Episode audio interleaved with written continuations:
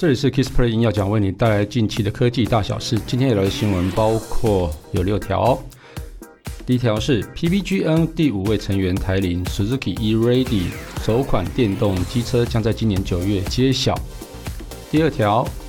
任天堂近期多少？近期究竟卖了多少台 Switch？第三条还是任天堂的哈，任天堂 Switch 缺货引起淘金热，数百人利用结账机器人抢购游戏机，哦，这么这么厉害。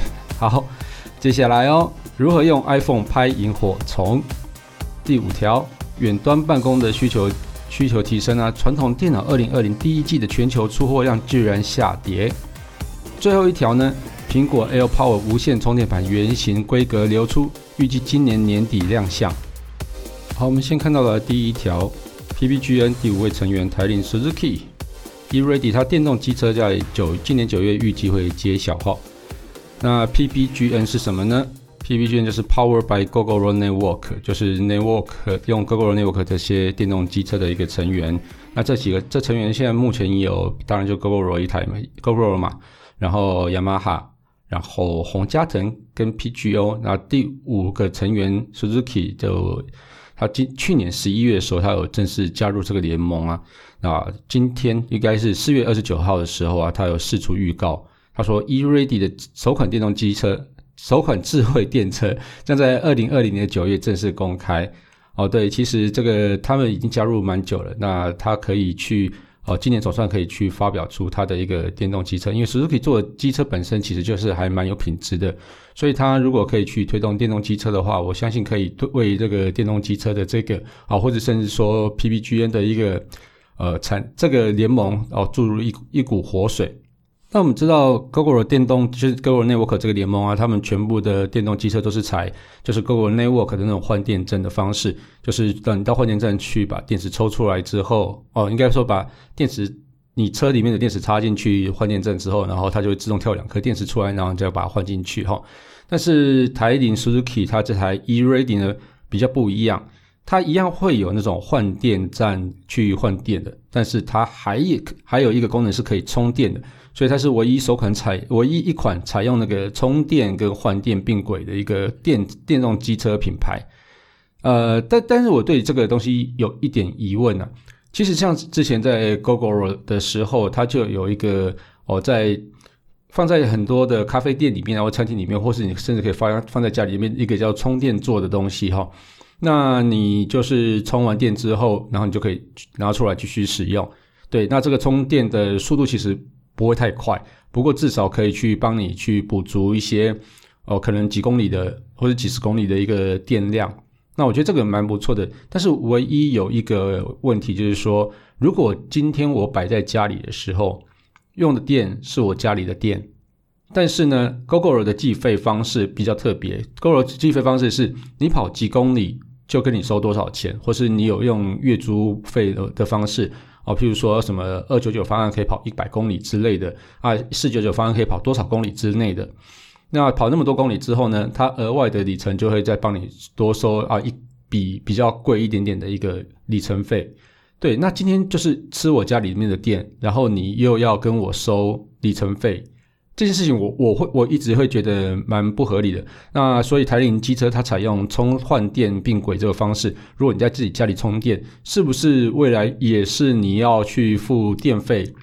哦，自己家里充电当然付自己家里的电费嘛。而且其实电费其实这个还这个应该还蛮吃电的哈。那自己要付电费以外呢，还要去付里程费。所以我建议他们可以思考一下，是不是如果你放在家里充电的时候，应该也可以侦测得到嘛？所以你在家里充电完之后，是不是有那个换电或是里程数、里程费是可以更省一点的？我我自己是这样觉得啦。哦，不然我会觉得自己在家里充电其实是有点蛮不划算的。那目前除了那个充换电并轨以外，其他的一些规格资讯，现在目前都还不知道哈。那不过台铃它有预。他有预先公布了一个通路的一个布局。他说，一开始的时候会从六都出发，六都哪六都呢？台北、新北、桃园市、台中市、台南市、高雄市。这个他会总共有九间门市哦。那他预计在二零二五年会扩展至三十间门市，就是专门在卖 E-Ready 电动车的那个门市。那他 Suzuki 他说好，在明年预计大概会累积三款的新车，在五年内推出七款的车款，那就是。呃，这个这是他指指的车，应该也是电动机车啦。那其实我还蛮蛮期待 E-Ready 的出现哦，因为 E-Ready 之前在那个 Salute，就是今年二月的时候，他发表那个 Salute 那个车，那个车款其实相当的漂亮，而且整个在做工上面其实相当的细致。我我自己看了都觉得还蛮心动的。那如果他可以把这种设计的一个概念或者设计的一些风格引入到 E-Ready 上面的话，我我觉得它应该会是目前这。PBGN 里面的车最漂亮的一款吧。好，那我我们就期待它的出现。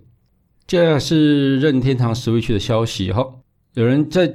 有人在问说哈，那个任天堂到底卖了多少台 Switch 哈？我觉得这个感觉还蛮应该蛮多的，因为大家都在疯抢，而且一直一直抢货哈。大家觉得蛮蛮特别的，在疫情之下，很多。很多的店家或者很多品牌几乎都撑不住嘛，然后就纷纷的就是减产啊，或是说哦，甚至留职停薪之，让人家留职停薪之类的哈。不过任天堂是一个蛮例外的例外的一个案子哈。这个公司啊，近期啊就卖出非常多的任天堂 Switch 的游戏主机啊哈哦，让让这个公司啊在四月的时候他就宣布开始扩产，但是产能呢还是赶不上。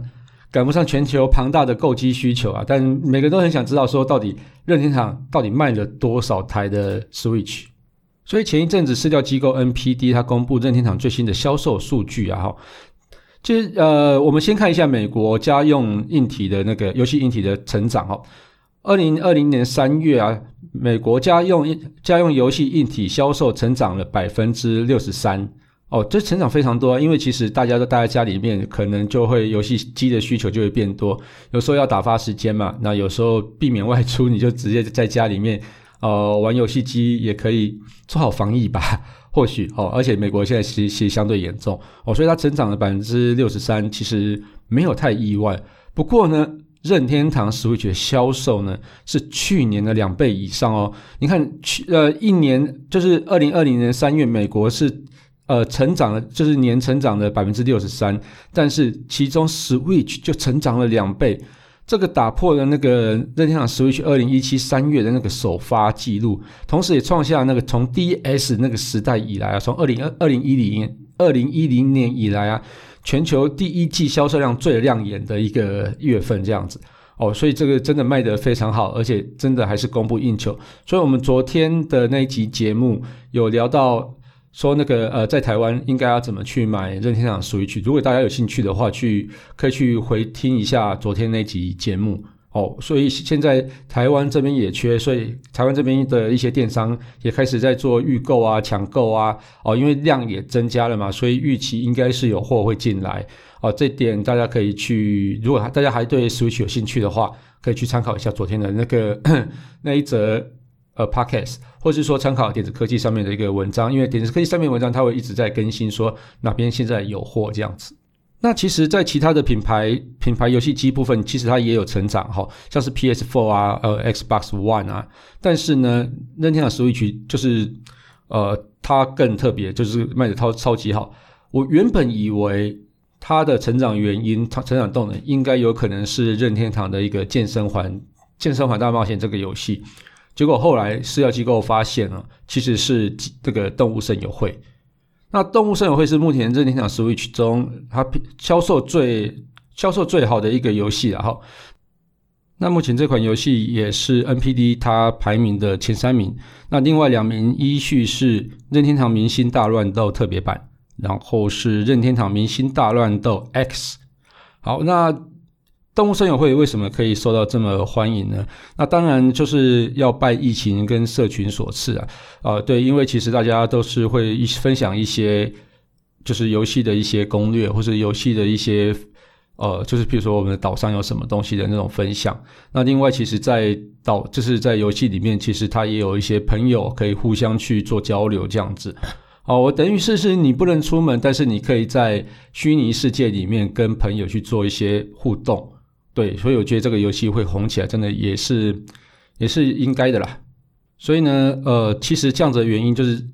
热热销啊，或者说大家需求供供不呃供不应求的结果啊，就会造成我们接下来要讲的这下一条的新闻。任天堂 Switch 引起那个淘金热，很多人啊就会利用结账机器人来去抢购游戏机。喂、哦，结账机器人这是怎么回事？对，就等于是你就是不用去自己去抢，好像是什么抢票机之类的东西哈。好，那看一下这一条哈，那缺货的原因呢？大家都知道，就是疫情引发的那供应链断裂嘛，然后以及供不应求。哦，但是有一群人啊，他是利用结账机器人来去大量收购网络上的通路的游戏主机。那四月十八号的时候啊，哈，一个 Motherboard 的报道，他有一群人看准了任天堂 Switch 的缺货败所带来的一个商家，纷纷在亚马逊或 eBay 上面找有货的店家购买后赚取差价。哦，我觉得这个东西好像。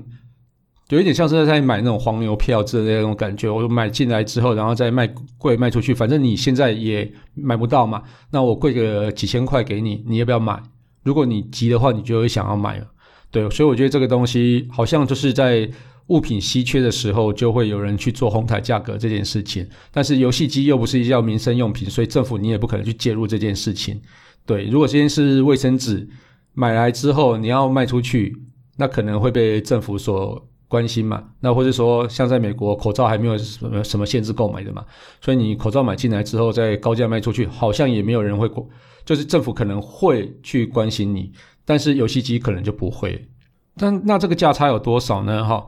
哦根据呢 GameSpot 的说法，哈。呃，在亚马逊上面啊，就是就是买进来再卖出去的价格啊，最低最低是四百三十九美元。那任天堂 Switch 原价多少呢？三百美元，所以赚了一百三十九元的一个价差。这个其实好像还蛮好赚的，有点想去买来再卖出去的感觉。对，我觉得这个，但是这个是不好的行为啦，就大家慢慢排会比较好哦。不过有，我觉得有一群人更更厉害。因为那些有有部分的人，当然就是靠毅力去哦，去找各家店，然后去抢货，然后买下来之后再卖出去。但是啊，有些人呢、哦，他们是用那个结账机器人，我们就一开头所讲的啊，哦，那这个结账机器人，我觉得也蛮厉害的。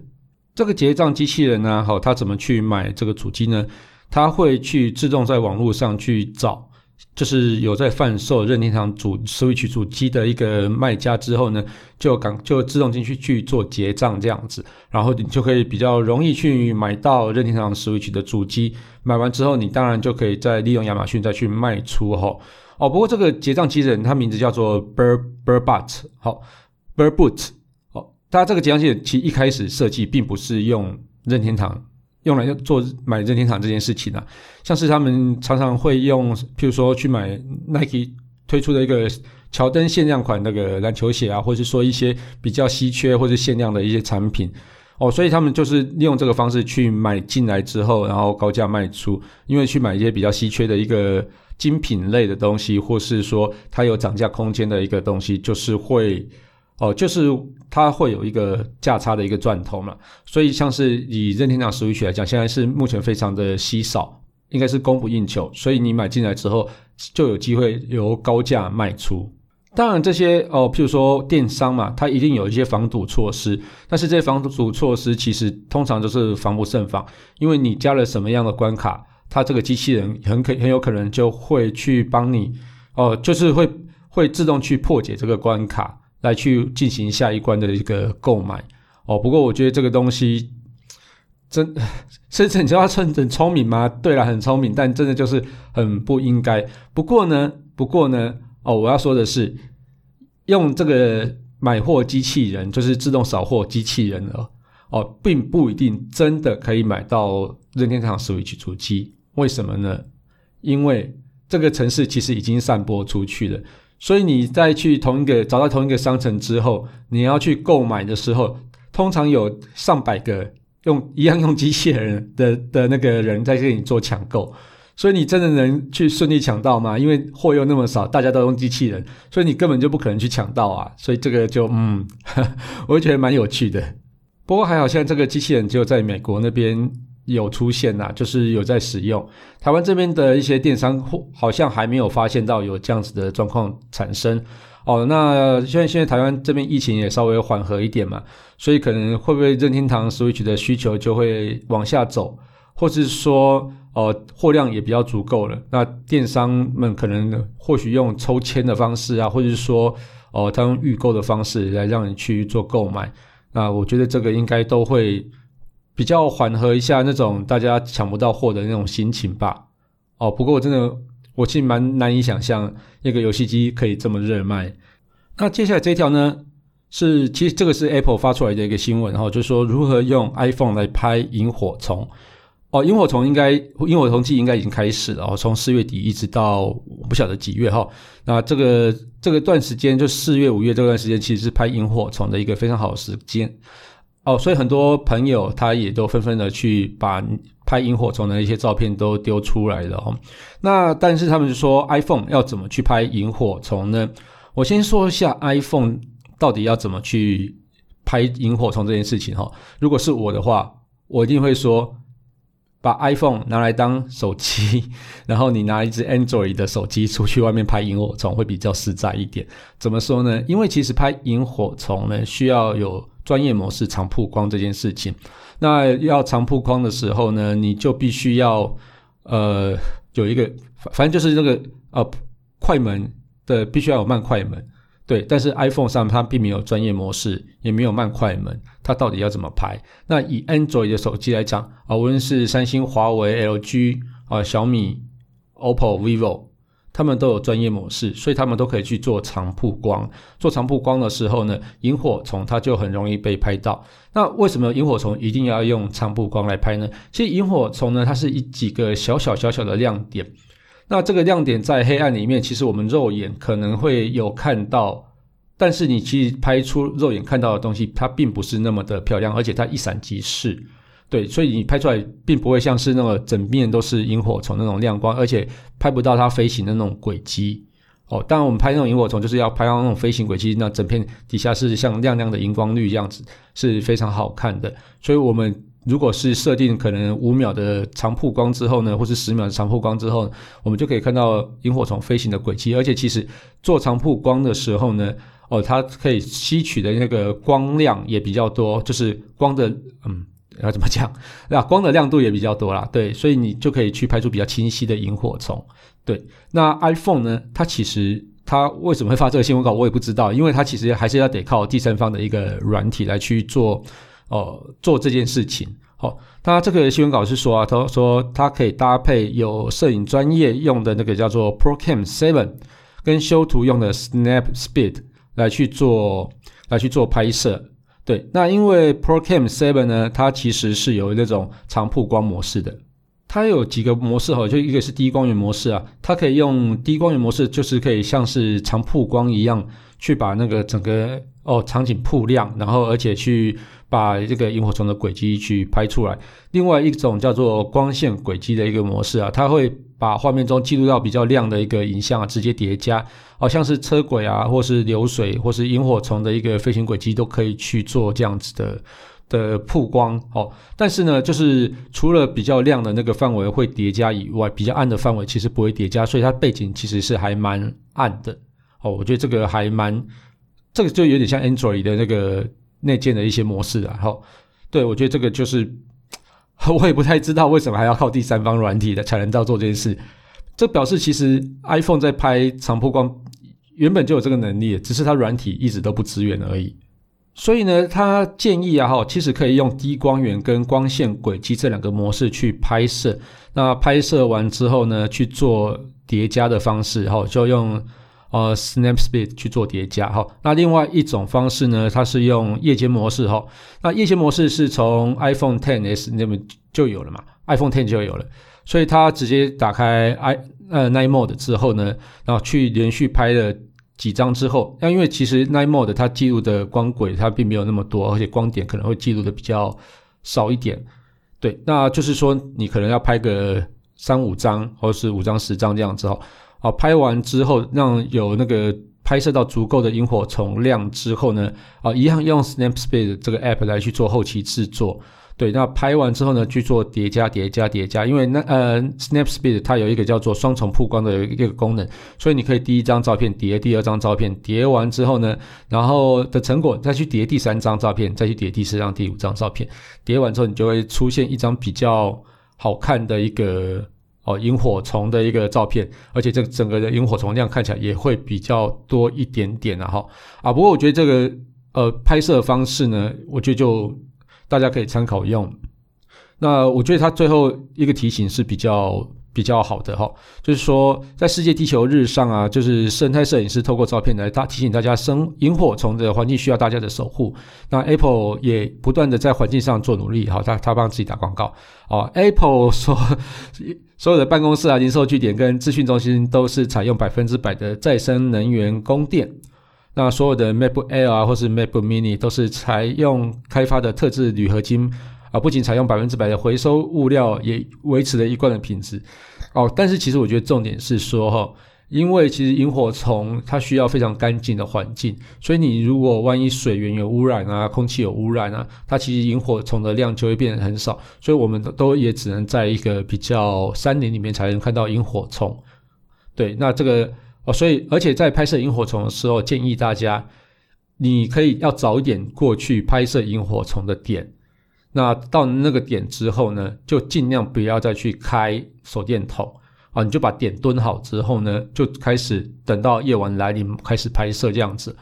对，那就避免拿着手电筒乱照，因为其实萤火虫对那个光线其实也蛮敏感的，会让造成他们在去做哦互求偶的时候的一个误判。那误判之后呢，它就可能就没办法去繁衍下一代。所以这个东西，请大家拍萤火虫的时候要特别注意一下。接下来这一则，我觉得我自己觉得比较有趣哈，在远端办公室的需求提升，那传统二传统电脑在二零二零第一季的全球出货量却下跌这件事情，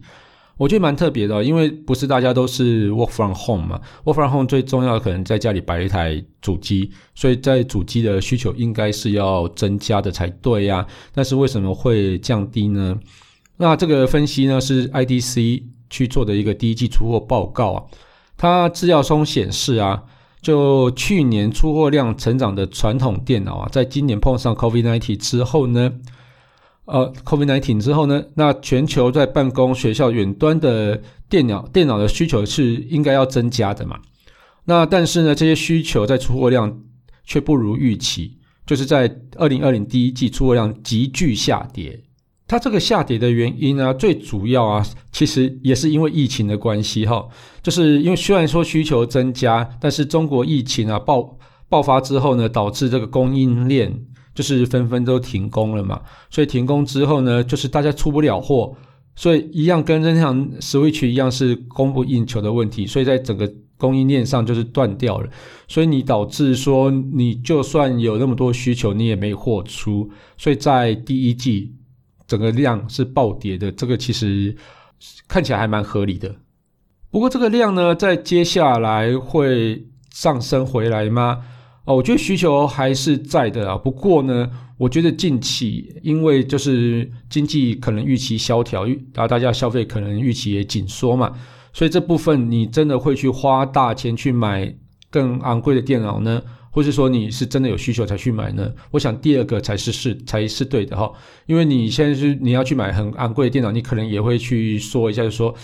我我可能接下来没有什么，就是留被留职停薪了嘛，那没有什么钱，那或者说你放五薪假了，没有什么钱，所以我可能能够用的就旧的就继续撑着吧，那新的我可能也会也会考虑一下，就是说我可能不要买那么昂贵，买够用就好的电脑。所以接下来第二季会不会回升呢？我觉得会回升，但是回升的幅度可能就没有像想象中的那么的快速。不过我觉得随着疫情慢慢的如果开始缓和之后呢，这个需求还是会在的。如果以长期来看的话，哦，因为大家也知道说远距教学或是远距上班这件事情，好像对公司也没有什么太大影响，所以这个需求可能还是会慢慢的上升。所以以长期来看的话，这件事情就是。电脑的销售量部分的话，应该还是会继续回暖吧，我是这么认为的。那接着今天的最后一条，苹果的 AirPower 无线充电盘原型规格流出，预计今年，因为预预预计最快今年底亮相。我、这个这个真等很久嘞，就是说 AirPower，大家还记得 AirPower 是什么吗？就是一个长长的充无线充电板，它可以同时充你的手机、你的呃 Apple Watch。然后你的耳机，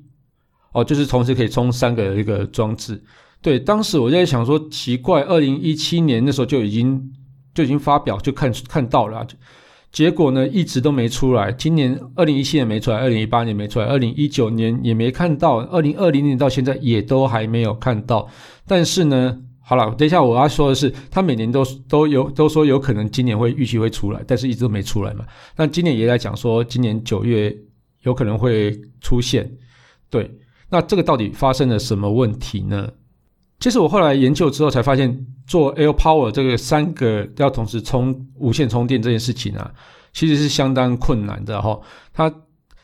而且它其实它希望是在充电盘每一个位置呢，都可以进行这三个装置的同时充电。那所以这个如果要达成这样子的话，哈，表示在充电盘里面应该会有很多的感应线圈，而且每个感应线圈可能都会重叠、重叠、重叠这样子嘛。对，那这个在做这么多个感应线圈的时候呢，你还要必须去满足那个就是散热的问题。对，那但是 Apple 又坚持不在 AirPower 里面加入风扇，所以呢，就嗯很难做。我我也觉得蛮难做的。但是另外一个问题哈，我觉得这个才是最大的原因哈。如果像以那个 iPhone 跟 AirPods。它是用 Qi 的一个协定，所以你用任何一个 Qi 的充电座，基本上都可以帮它充电。但是呢，我觉得最大的问题是在 Apple Watch。它虽然说使用一样就是 Qi 的一个规范啊，但是它系统啊，它是采用 Apple 它自有的一个十米的协定，所以手表 Apple Watch 啊，它要用专用的充电器才能充电哦。那这个充电器也只能充这个手表这样子哦。所以你可以去看一下，如果你有 Apple Watch 的话。你看它那个 L Apple Watch 的一个充电盘，是不是只能提供给 Apple Watch 使用？你拿去充别的一样有 QI 协定的一个手表，或者是说装置，其实它其实是不能充的。哦，就也因此这样子哈，很多第三方的那种，我要说假 AirPower 嘛，也不也不能这样说啊，反正就是呃第三方的一个 L，呃类似 L Power，就是同时可以充充很多